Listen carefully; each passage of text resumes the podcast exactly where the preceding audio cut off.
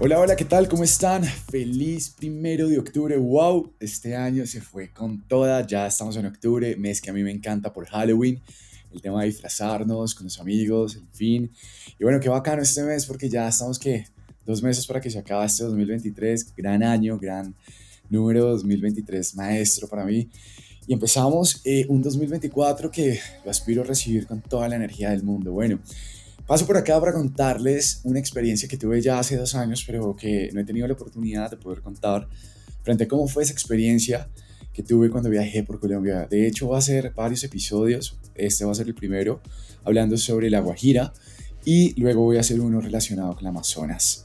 Normalmente viajamos mucho al exterior, sí, qué rico conocer Europa, Estados Unidos, Asia, pero a veces se nos olvida nuestro propio país, nuestra propia tierra. Entonces, qué bacano poder de pronto contarles un poco más sobre mi experiencia y a lo mejor a la persona que de pronto estaba pensando en viajar y llegó de pronto este episodio y le resonó, pues la verdad que se los recomiendo o si me estás escuchando en este momento te lo recomiendo porque la verdad es un viaje que vale mucho la pena, los paisajes, eh, todo lo que tú ves allá, porque más allá yo creo que de poder disfrutar de una tierra que realmente no está explotada, eh, turísticamente, por decirlo así, pero si te enfrentas con una realidad de tu vida. Yo creo que cuando vas a ese lugar, más allá de las playas bonitas, de las dunas, eh, te empiezas a dar cuenta de lo que realmente es el poder tener lo que tienes, una muy buena cama, un buen techo, un carro, alimentación, porque ella te muestra otra realidad de lo que puede ser la vida. En ese orden de ideas, quiero empezar este episodio del podcast. Mi nombre es Joao Fresica, dándote la bienvenida y gracias por estar acá.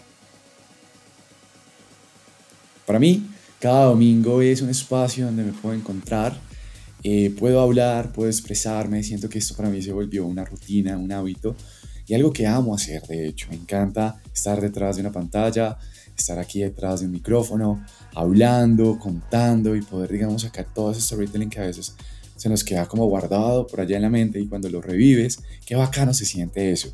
Entonces les cuento cómo fue esta experiencia. Yo salgo de Bogotá, llego a Río Hacha, allá en Río Hacha básicamente pues me quedo en un hotel muy cerca de la playa, tengo la experiencia de poder ver uno de los mejores atardeceres que he podido ver y es muy bonito porque entonces yo nunca había conocido Río Hacha, de hecho eh, sí había tenido la posibilidad tal vez de conocerlo o saber de él por internet, pues no presencialmente. Y bueno, se da la oportunidad, desde Bogotá empiezo como a planificar este viaje y siempre iba con un propósito y era el tema de ir a conocer las famosas dunas de Taroa. Esto que se parece mucho como a Paracas en Perú, pues bueno, también lo tenemos en Colombia. Entonces, yo llego y vuelo de Bogotá para Río Hacha, eso sí, mucho calor, cojo un taxi, eh, el taxi me lleva pues al hotel, el hotel muy cómodo, muy bonito.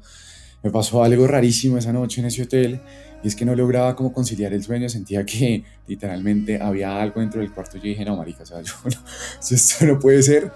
Pero bueno, en fin, logré quedarme dormido. El otro día desayuné, eh, me recogieron a las 8 de la mañana en una camioneta 4x4 porque dentro de los planes que a ti te ofrecen para ir a la, la Guajira es que puedas hacer un tour muy bacano donde te puedes meter con ese tipo de camionetas en el desierto, te puedes meter digamos como a la arena, entonces te llevan a diferentes zonas y en esas, pues bueno, arrancó el, el, plan. Nos fuimos primero a conocer algo que a mí me gustó muchísimo y era como una zona turística o una parte turística y era antes de, no sé si antes o después no lo recuerdo, el tema de un puerto que se llama Puerto Arcoíris. Es muy, y es muy bonito porque es la forma como pega las olas contra la tierra y cuando levanta ese destello que suelta con la luz del sol da como un efecto de arcoíris. Entonces es muy bonito Después de ahí fuimos, ah no, perdón, eso fue antes, porque yo creo que después pasamos a lo que fueron las salinas. Y es muy bonito también el tema como el agua se vuelve rosada y el proceso como te lo cuentan, como hacen. Entonces tú sientes que de un momento pasas, por decirlo así, de la arena del desierto y te vuelves como en un espacio totalmente blanco. Entonces dices, ok, la naturaleza es 100% mágica. Y ahí ya empiezas entonces el recorrido hacia lo que viene siendo el Cabo de la Vela. Cabo de la Vela fue algo que yo dije, qué mágico el poder estar acá, el poder compartir esta experiencia. Pasamos también por la Urubia, Uribia, perdón. Y llegamos al Cabo de la Vela Y en el Cabo de la Vela, entonces, ¿qué pasa? Tú en el, en el Cabo de la Vela empiezas a tener uno de los atardeceres casi que en la punta, por no decir la punta, porque la punta es punta gallinas, pero yo creo que lo que tú ves, lo que te compartes, lo que te regalas a ti mismo, a ti misma, ese espacio, ver ese sunset, ese sol como se pierde al fondo, en el mar, en ese infinito, tú solamente das gracias. Y tengo la posibilidad de pasar la noche en un chinchorro, me quedo dormido en un chinchorro que es como una hamaca al en una playa, delicioso al frente, el mar, literalmente tú caminas y caminas y caminas y la verdad el mar no te baja más allá de la cintura. Y es digamos que una forma que tú te puedes tomar una foto como si estuvieras demasiado lejos pero estás ahí al lado. Y esa experiencia de poder digamos empezar como a meterte casi que desierto arriba pero esto que les estoy contando hasta acá es la parte bonita, ¿saben? Es la parte así como los paisajes. Pero hay algo que para llegar allá tienes que pasar. Y ahí es cuando yo digo, hey, ¿qué tanto puedes tú agradecer por lo que tienes? Miren, uno pasa por el desierto y en un momento empiezan a haber peajes de niños, niños que te piden pan, niños que tú pasas por la casa de ellos y tú te preguntas, wow, ¿cómo la gente puede vivir así? Realmente, ¿cómo el gobierno no se da cuenta de que ellos también son colombianos y no hacen nada cuando tú entras a una casa donde hay solo como tres hamacas y así viven, es una cosa increíble. Pero algo que me causa curiosidad es que pueden dormir en tres, en tres hamacas, pero eso sí, allá llega DirecTV, eso no es publicidad, pero me causó mucha curiosidad ver eso, que digamos que dentro de sus chocitas, dentro de sus casas, por decirlo así, no sé cómo le denominen allá, tienen como su buena parabólica, bueno, buenas señales de televisión. Entonces tú ves este tipo de situaciones y te preguntas a ti mismo, ¿qué puedo hacer yo por ayudarlos a ellos? ¿Les puedes dar comida? Sí, les puedes dar comida, les puedes dar bebida.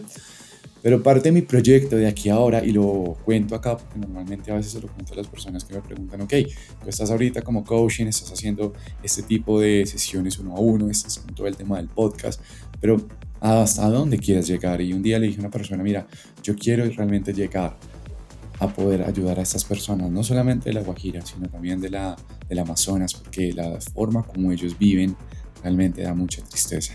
Y no es por hablar mal, pero realmente ahí es cuando uno tiene que valorar lo que uno tiene gracias a Dios. Entonces, vamos que mi proyecto es, si lo decreto desde ya, porque no voy a decir si llegase, no, porque ya lo soy, hacer un gran speaker en mi vida y eso me generaría grandes recursos económicos, yo estaría dispuesto. De hecho, quiero montar una fundación que se llame Aquí y Ahora. Una fundación donde pueda ayudar a estas personas en todo el tema, el tema de educación, el tema de vivienda, porque siento que es algo que yo podría contribuirle al mundo. Entonces, era como una, un stop que quería hacer dentro de este podcast, contarles este sueño que tengo.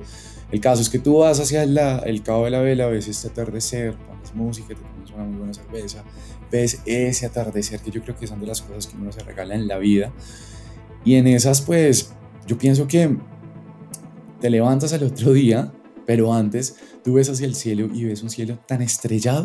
O sea, yo decía, uff, creo que no puedo decirles el número de, estrellas fugaces que pude ver esa noche, pero era totalmente mágico.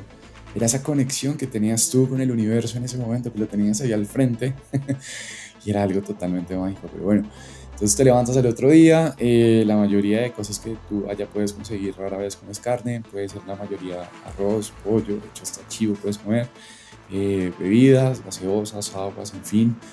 Y bueno, al otro día nos levantamos, y digo que nos levantamos porque iba con otras personas, dentro del carro íbamos en total cuatro personas, y ahí nos metieron más el desierto, más hacia la parte donde no llega, digamos, a veces el agua. Y, y, empezamos, empezamos a avanzar, avanzar, avanzar, avanzar. Era muy bacano esa experiencia de ver cómo tú podías ver la camioneta dentro de ese desierto, cómo botaba todo ese polvo y de pronto se unen tres camionetas más y entonces tú sientes que esto se parecía como una película porque era como cuatro camionetas en medio del desierto, en medio de la nada, pero así súper rápido y entonces de pronto llegas a un punto y en ese punto por cosas de la vida empieza a llover, entonces le meten el 4x4, empiezas como a derrapar, te empiezas como a meter en toda esa parte del lodo, pasas por ríos, por riachuelos, es una experiencia totalmente mágica. Sin embargo, hay una parte que aún recuerdo que nos tocó llegar ya después de casi un muy buen tramo, que nos tocó movernos, Eh, pues para llegar, digamos, a Punta Gallinas se puede hacer por una balsa o se puede hacer, digamos, por lancha o se puede también hacer por carro. De hecho, por carro es un poco más lejano, pero ese día pues el mar estaba un poco picado, entonces nos tocó irnos en la camioneta en la que veníamos y nos hemos llegado a lo que vendría siendo las famosas dunas de Taroa, que para mí fue, yo creo que uno de los regalos más bonitos a veces, digamos que aparentamos el hecho de poder soñar con ir a Dubái o ver otros desiertos, pero no nos damos cuenta de que tenemos un desierto parecido, inclusive mucho más bonito, y lo tenemos ahí, pero se nos olvida que tenemos también nuestro propio país. Así que llego yo a las dunas, veo esa montaña, montaña de mucha arena, ese reflejo como pegaba ese, esa luz solar contra la arena y la arena contra el mar y se volvía algo completamente mágico. De hecho me acosté, me acuerdo tanto que me acosté ahí en esa arena, me tiraba como si estuviera haciendo un estilo de snowboarding, pero creo que esto, no recuerdo el nombre de este deporte que es parecido, pero en vez de nieve pues es en arena. Eh, se me olvida la verdad en este momento la palabra del deporte, pero en fin, entonces em, tú ves hacia el cielo, ves también ese cielo estrellado, llegas al punto, o sea, el punto más norte de, Sudamérica, de Norteamérica, perdón, y te sientes como, marica, ¿dónde estoy, O sea, vean dónde estoy. Y te das cuenta que mm, las personas que han ido sienten que es un espacio 100% espiritual, ¿saben? Porque me causaba curiosidad que llegamos a un punto donde uno encuentra como formas de piedras, como si estuvieran haciendo un equilibrio una tras otra, pero de manera como de montañitas. Eso también tiene un nombre y que la verdad ahorita no me acuerdo cómo se llama, pero es bonito porque la cantidad de gente que ha ido hasta allá, que uno no cree, pero va. Entonces, digamos que yo me acosté en la arena, vi cómo se iba opacando el sol, cómo iba llegando la noche, y tú solamente veías un cielo tan iluminado, una luna que reflejaba en el mar esa luz y tú mirabas y no podías creer de lo que estabas viendo, porque yo creo que eso ha sido los regalos que la vida me ha podido dar. Cuento esto con mucha pasión, con muchas ganas, porque espero que tú algún día vayas y te regales esa oportunidad. Créanme que vale muchísimo la pena. Entonces alquilo como una 4x4, me meto sobre las dunas, eso fue totalmente mágico. Y arranco con esta experiencia, después nos quedamos como, hagan de cuenta, un, un hostal en medio de la nada, pero de la nada es de la nada y en ese momento, nuevamente, otra vez en un chinchorro, pero uno no siente ni frío ni calor, uno no siente nada, es como que perfecto para dormir ahí. Al otro día te levantas y bueno, ya te devuelves para Río Hacha, siempre es largo el trayecto, pasas nuevamente por las comunidades indígenas que hay allá, o realmente, perdónenme si indígenas, la verdad no sé tampoco cómo se llama eh, la comunidad de allá, que de hecho, la verdad no me quiero quedar con la duda y se los voy a decir cómo se llaman, porque es una comunidad muy bonita. De hecho, son niños que, y personas que cuando uno va, pues digamos que uno los ve y uno dice, wow, en serio, qué bonito poderlos ver. Y es la comunidad Guayú. Esa es la comunidad. Entonces, cuando nos regresamos a Río Hacha, nos dejan nuevamente ahí en el hotel en el que nos habíamos quedado en un principio. Y de pronto me da por ir a conocer ese hotel que es famoso. Creo que de pronto a lo mejor lo han visto y es el hotel más bonito de La Guajira. Ese hotel, eh, que de hecho es de la cadena de On Vacation, se llama el hotel, eh, denme un segundo y ya se los digo, ¿cómo se llama? El Guajira. El Guajira es un hotel bonito, que tiene una piscina, digamos que tú pagas un plan todo incluido. Entonces, eh, yo me quedé en ese hotel, tuve la posibilidad de quedarme. Me gustó la forma como lo tienen, digamos, ordenado, la distribución. Y ya el otro día pues me regresaba para Bogotá y yo creo que esa es la experiencia. Creo que esa es la experiencia para que ustedes un día se lo regalen, de verdad conozcan, viajen por Colombia. Les estaré contándoles próximamente mi experiencia en la Amazonas. ¿Qué me dejó este viaje? Me dejó una conexión espiritual muy grande, el darme cuenta de los paisajes que tenemos como colombianos, de esos recursos naturales. La verdad pues es algo que les quería como contar Así que pues este podcast, más allá de la parte espiritual, más allá de la parte motivacional, también es contarles experiencias de vida que a lo mejor de pronto te resuenen. Desde la distancia, te envío un abrazo, que siempre tengas la mejor energía, una excelente semana, feliz comienzo de mes. Nos estamos hablando para el próximo episodio. Namaste.